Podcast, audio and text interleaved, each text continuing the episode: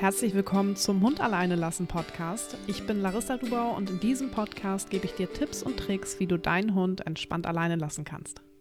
Hey und schön, dass du dabei bist bei einer neuen Podcast-Folge. In dieser Podcast-Folge möchte ich mich einmal dem Thema stilles Leiden beim Hund beim Alleinbleiben widmen oder auch, was mache ich, wenn mein Hund ruhig ist, aber nicht entspannt ist? Denn das ist dann häufig stilles Leiden. Ähm, lass uns erstmal darauf eingehen, was stilles Leiden überhaupt ist im Kontext des Alleinbleibens. Und zwar gibt es ja ganz verschiedene Symptome für Trennungsstress beim Hund und so die klassischen, die jeder kennt, ist eigentlich Vokalisation, also irgendeine Form der Lautäußerung, häufig Bellen, Jaulen, ähm, Wolfsheulen, wo sich dann eben auch häufig die Nachbarn beschweren oder das ähm, Zerstören, dass du eben nach Hause kommst und merkst, okay, die Couch ist zerstört oder die Schuhe sind angeknabbert und das sind halt so diese ganz offensichtlichen Symptome, die man eben auch ähm, häufig beobachten kann und wo man direkt weiß, okay, der Hund ist nicht wirklich fein beim Alleinbleiben. So, was weniger bekannt ist, ist, dass einige Hunde eben auch still leiden. Und stilles Leiden ähm, ist etwas, wo der Hund auch genauso schlecht sozusagen alleine bleiben kann wie ein Hund, der bellt, nur der zeigt es nicht ganz so offensichtlich. Ähm, das heißt, dieser Hund leidet wirklich auch beim Alleinbleiben, er kann sich nicht entspannen und wir gehen auch gleich mal darauf ein, wie du das erkennen kannst und wie der Hund das eben dir zeigt. Aber de facto ist es nicht besser und auch nicht schlechter, sondern genauso schlimm wie ein Hund, der eben bellt beim, beim Thema Trennungsstress, beim Thema Alleinbleiben. Nur, dass es eben nicht ganz so offensichtlich für dich ist und entsprechend natürlich auch etwas schwieriger zu erkennen ist. Weil häufig ist es ja doch so, dass man eben dann von extern hört, Mensch, dein Hund bellt die ganze Zeit, kannst, was machst du da eigentlich, warum bellt er? Und du merkst, äh, ich war gar nicht da. Und dann eben auf den Trichter kommst, okay, mein Hund könnte unter Trennungsstress leiden. Beim stillen Leiden würde das natürlich nicht vorkommen. Warum ist es also wichtig, das stille Leiden zu erkennen? Im Grunde reicht es ja schon zu wissen, dass der Hund leidet, weil der Name sagt es, dem Hund geht es nicht gut, der Hund ist in Stress, der Hund leidet. Das heißt, das sollte eigentlich für jeden Hundehalter, für jeden ähm, verantwortungsbewussten Hundehalter schon ausreichen, zu sagen, okay, ich muss hier an dem Training noch etwas verändern. Ich sorge mich erstmal oder ich kümmere mich erstmal darum, dass mein Hund nicht mehr alleine bleiben muss und ich baue das Training nochmal so auf, dass mein Hund wirklich entspannt bleiben kann weil dein Hund ist nicht entspannt, sonst würde er nicht still leiden. So, was aber auch passieren kann, ist, ähm, dass sich die Strategien des Hundes verändern können. Strategien finde ich immer tatsächlich ein bisschen schwierig, weil, oder das Wort, der Begriff, den finde ich ein bisschen schwierig, weil Strategie hört sich immer so nach aktivem Nachdenken an. Hm, welche Strategie nehme ich denn jetzt, um an mein Ziel zu kommen? Hat auch manchmal so was leicht Manipulatives. Und das ist es eben beim Thema Trennungsstress überhaupt nicht. Also du musst hier beim Wort Strategie verstehen, dass das etwas ist, was der Hund gar nicht willentlich macht, sondern das Hundegehirn, der Hundekörper versucht wieder in das emotionale Gleichgewicht zu kommen. Und beim Thema Trennungsstress versucht er eben wieder Kontakt zu dir herzustellen. Und da gibt es natürlich verschiedene Strategien, wie zum Beispiel bellen oder zerstören, um eben auch den Stress rauszulassen oder auch eben zerkratzte Eingangstüren, ähm, Fenster oder eben das stille Leiden, weil der Hund gar keine Strategie hat sozusagen. Ähm, das heißt, Strategie hier in diesem Kontext ist nichts, wo der Hund sich hinsetzt und überlegt, okay, was könnte ich denn jetzt machen, sondern das sind Dinge, die eben nicht willentlich gesteuert werden vom Hund. Aber es kann halt eben sein, dass dein Hund aktuell still leidet und dass diese Strategie sich verändert, weil er versucht ja weiterhin irgendwie aus dieser Situation rauszukommen. Und da kann es eben auch passieren, dass das stille Leiden später ins Bellen übergeht oder ins Zerstören übergeht oder dass du merkst, ab ihr kommt nur bis zu einer gewissen Zeit und dann packt er das stille Leiden auch nicht mehr, sondern reicht das nicht aus als Strategie und ab anderthalb Stunden geht dann immer das ähm, Bellen los. Das sind äh, Dinge, die ich wirklich relativ häufig höre, so nach dem Motto, ja, anderthalb Stunden ist mein Hund ruhig, aber dann geht das Gebelle los. Und das sind eben Hunde, die häufig vorher schon nicht fein und nicht entspannt waren, sondern die am Stillleiden, still am Leiden waren und dann eben die Strategie noch in dem einen Training oder in der einen Abwesenheit verändert haben hin zum Bellen. Genauso kann es sein, dass dein Hund gar nicht so entspannt ist beim Alleinbleiben und im stillen Leiden drin ist und du ziehst um und auf einmal kann dein Hund nicht mehr alleine bleiben, dass sich das dann dort äußert über Vokalisation oder über Zerstörung, also dass dann die Symptome für dich gefühlt krasser werden, für den Hund sind es einfach nur andere Strategien. Und mit der wichtigste Punkt meiner Meinung nach, ähm, Stress hat gesundheitliche Auswirkungen. Und meistens nicht so positive. Also wenn ein Körper, ein Organismus, egal ob menschlich oder, oder eben ein Hundeorganismus, über längere Zeit negativen Stress ausgesetzt wird, dann kann das gesundheitliche Auswirkungen haben, weil Stress macht krank, auch bei Hunden. Und das sollte dir einfach ganz klar bewusst sein. Es gibt leider noch sehr, sehr viele Menschen, die eben sagen, okay, mein Hund ist ja nicht so ganz fein in der Situation. Ich lese das leider häufiger auf Instagram, deshalb weiß ich das, aber er bellt nicht. Aber euch sollte wirklich bewusst sein, wenn der Hund still leidet, dann ist es nicht besser, als wenn er bellt. Nur weil er das nicht so deutlich zeigt. Er leidet trotzdem unter Stress. Und das kann eben gesundheitliche Auswirkungen haben. So, warum leiden einige Hunde eigentlich still und andere nicht? Also, wie gesagt, es gibt ja Hunde, die ganz verschiedene Strategien haben. Die einen leiden still und äußern sich sonst gar nicht. Die anderen bellen, die nächsten zerstören. Warum ist das so? Warum zeigen die nicht alle das gleiche Verhalten? Und das kann tatsächlich Typsache sein. Das ist bei uns ja nichts anderes. Stell dir einfach mal vor, du gehst irgendwie nachts im Dunkeln von einer Party nach Hause, bist alleine. Dir ist vielleicht sowieso schon ein bisschen mulmig in der Situation und dann springt ein Typ aus dem Gebüsch und erschrickt dich halt einfach super krass.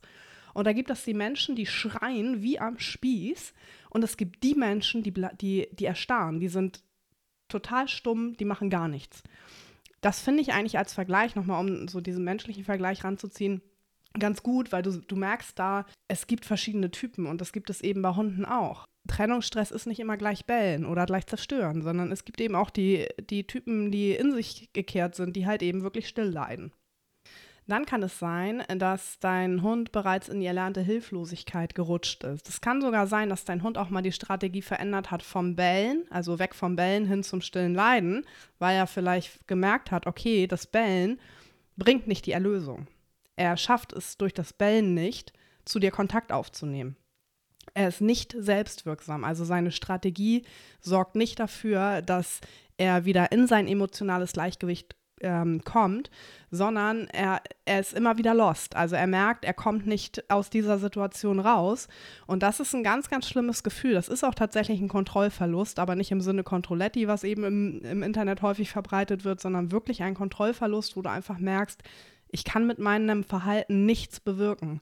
Und das kann eben dazu führen, dass einige Hunde, aber bei weitem nicht alle, also es gibt genug, die weiterhin bellen, aber es gibt eben einige Hunde, die daraufhin still werden und still weiterleiten und äh, weiterleiden. Und das ist eben ganz, ganz gefährlich, weil die Hundehalter häufig denken, hey, mein Hund hat jetzt gelernt, alleine zu bleiben. Und das ist leider nicht der Fall. Er hat einfach in diesem Fall sozusagen aufgegeben. Und das ist, das ist eine ganz, ganz schlimme Geschichte und ein ganz schlimmes Gefühl für den Hund. Und dann gibt es Fälle, und da hatte ich heute gerade wieder ein Gespräch, beziehungsweise habe ich das häufiger mal, wo aversiv trainiert wurde. Also wo versucht wurde, das Alleinbleiben mit aversivem Training aufzubauen. In diesem Fall war es so, dass da auch eine Hundetrainerin zu Rate gezogen wurde und die hat gesagt, okay, sperr deinen Hund in eine Box. Damit wäre ich schon nicht ganz einverstanden, weil das auch die Selbstwirksamkeit des Hundes wegnimmt. Und dann wurde es aber so gemacht, dass wenn der Hund ins Bellen kam, dann sollten ähm, ich weiß nicht, ob es Schüsseln gefüllt mit, mit, mit raschelndem Zeug, sollte dann auf die Box geschmissen werden, sodass der Hund dann aufhört zu bellen, weil er sich erschrickt und sich dann auf den anderen Reiz fokussiert. So hat die Hundetrainerin das so erklärt. Und das hat auch insofern funktioniert, als dass der Hund aufgehört hat mit dem Bellen, weil er die ähm, Feststellung gemacht hat oder weil er erfahren hat, wenn ich belle, dann kommt ein Reiz, der mir noch mehr Angst macht. Und das hat dazu geführt, dass er sich nicht mehr getraut hat zu bellen, aber er war still am Leiden und zusätzlich hat sich eine Geräuschsensibilität hinsichtlich solcher knasch, knirschenden, raschelnden Geräusche entwickelt. Und das ist etwas, was einfach super doof ist. Also die Hundehalterin war auch überhaupt nicht happy mit dem, mit dem Outcome sozusagen. Warum auch? Der Hund hatte nicht weniger Stress, er hat es nur anders gezeigt und ähm, sie hatten ein Problem mehr. Und für den Hund natürlich auch eine äußerst unschöne Situation. So, woran erkennst du jetzt eigentlich stilles Leiden? Weil es ist, wie gesagt, nicht so offensichtlich. Deshalb ist es ganz, ganz wichtig vorab, dass du eine Kamera verwendest. Also ich würde jedem Hundehalter empfehlen, ab und an seinen Hund zu filmen, auch wenn er ziemlich sicher ist, dass der Hund gut alleine bleiben kann, machst du damit nichts verkehrt. Es schadet dir nicht, ab und an mal reinzuschauen. Und diese Kameras gibt es im Bereich 30 bis 40 Euro. Also die sind wirklich, wirklich preisgünstig zu erwerben. Und ähm, es reicht völlig, also die müssen ja keine besonderen Special Effects haben. Es reicht völlig, wenn du da einfach über die App, die die Kamera eben auf deinem Handy hat, also du installierst eine App auf deinem Handy, du hast die Kamera und kannst über diese App auf deinem Handy dann eben deinen Hund beobachten und sehen, ob er entspannt ist oder nicht. Das heißt, mache das bitte Und wenn du dann feststellst, dass zum Beispiel dein Hund ständig unruhig hin und her läuft, dass er dich sucht.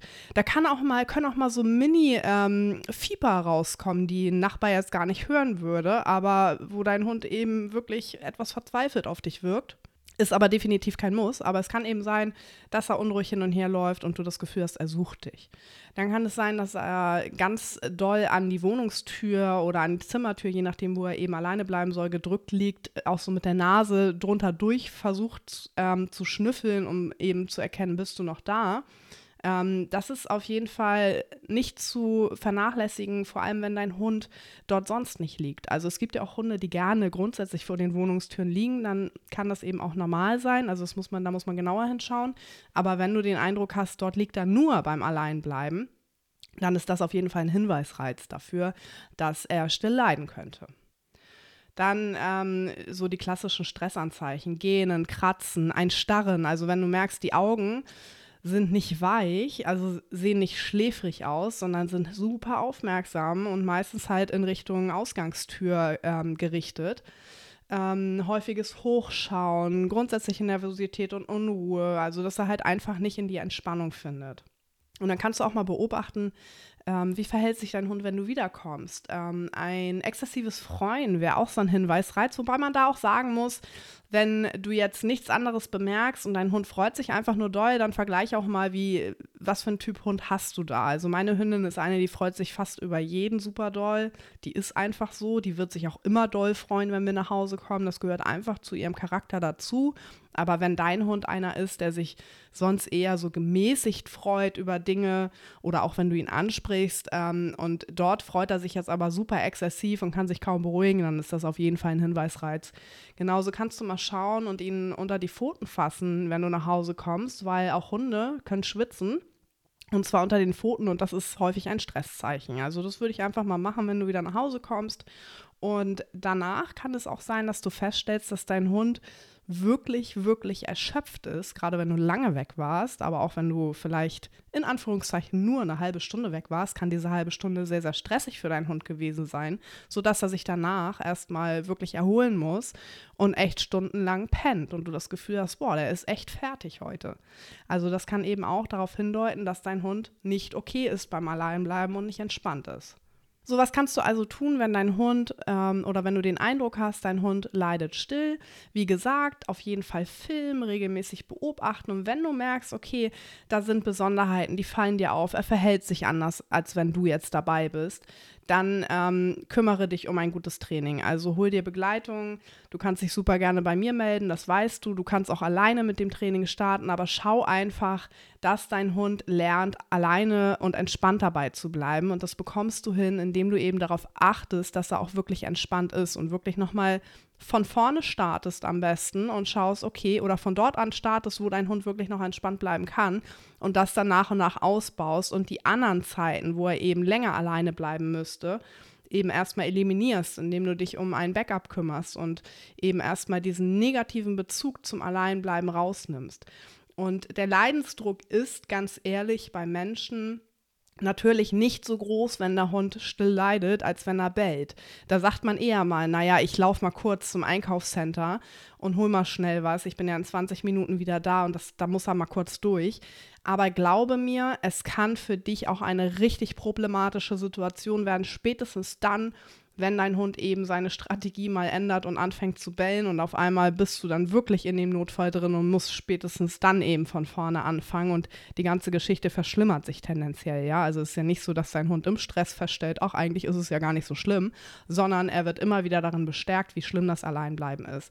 Deshalb handel lieber jetzt und ähm, baue ein positives Training auf, ganz kleinschrittig, zeige deinem Hund, dass das Alleinbleiben sicher für ihn ist und sorge dafür, dass er vielleicht erstmal zum Hundesitter oder in eine Hundetagesstätte oder zu Freunden, Familie kommt, wenn du eben was vorhast, was länger dauert, als dein Hund handeln kann. Und ich wünsche mir wirklich, dass das hier mehr Menschen erreicht, die vielleicht gerade gar nicht genau wissen, ob ihr Hund entspannt alleine bleiben kann, weil es hoffentlich dazu führt, dass mehr Leute eben eine Kamera verwenden und einfach mal stichprobenartig gegenchecken, wie geht es meinem Hund, was macht mein Hund gerade zu Hause.